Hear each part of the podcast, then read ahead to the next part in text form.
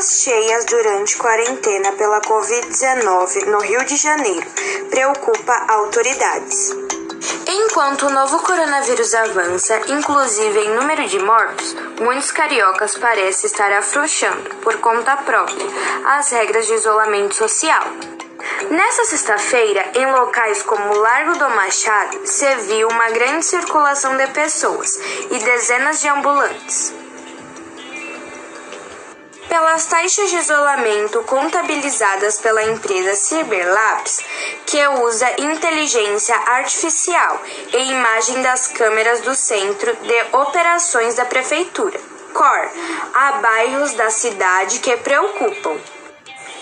Em Botafogo, por exemplo, que já havia tido uma redução de 80% do movimento em relação ao período pré-pandemia, ontem a queda até às 5 horas foi de apenas 69%.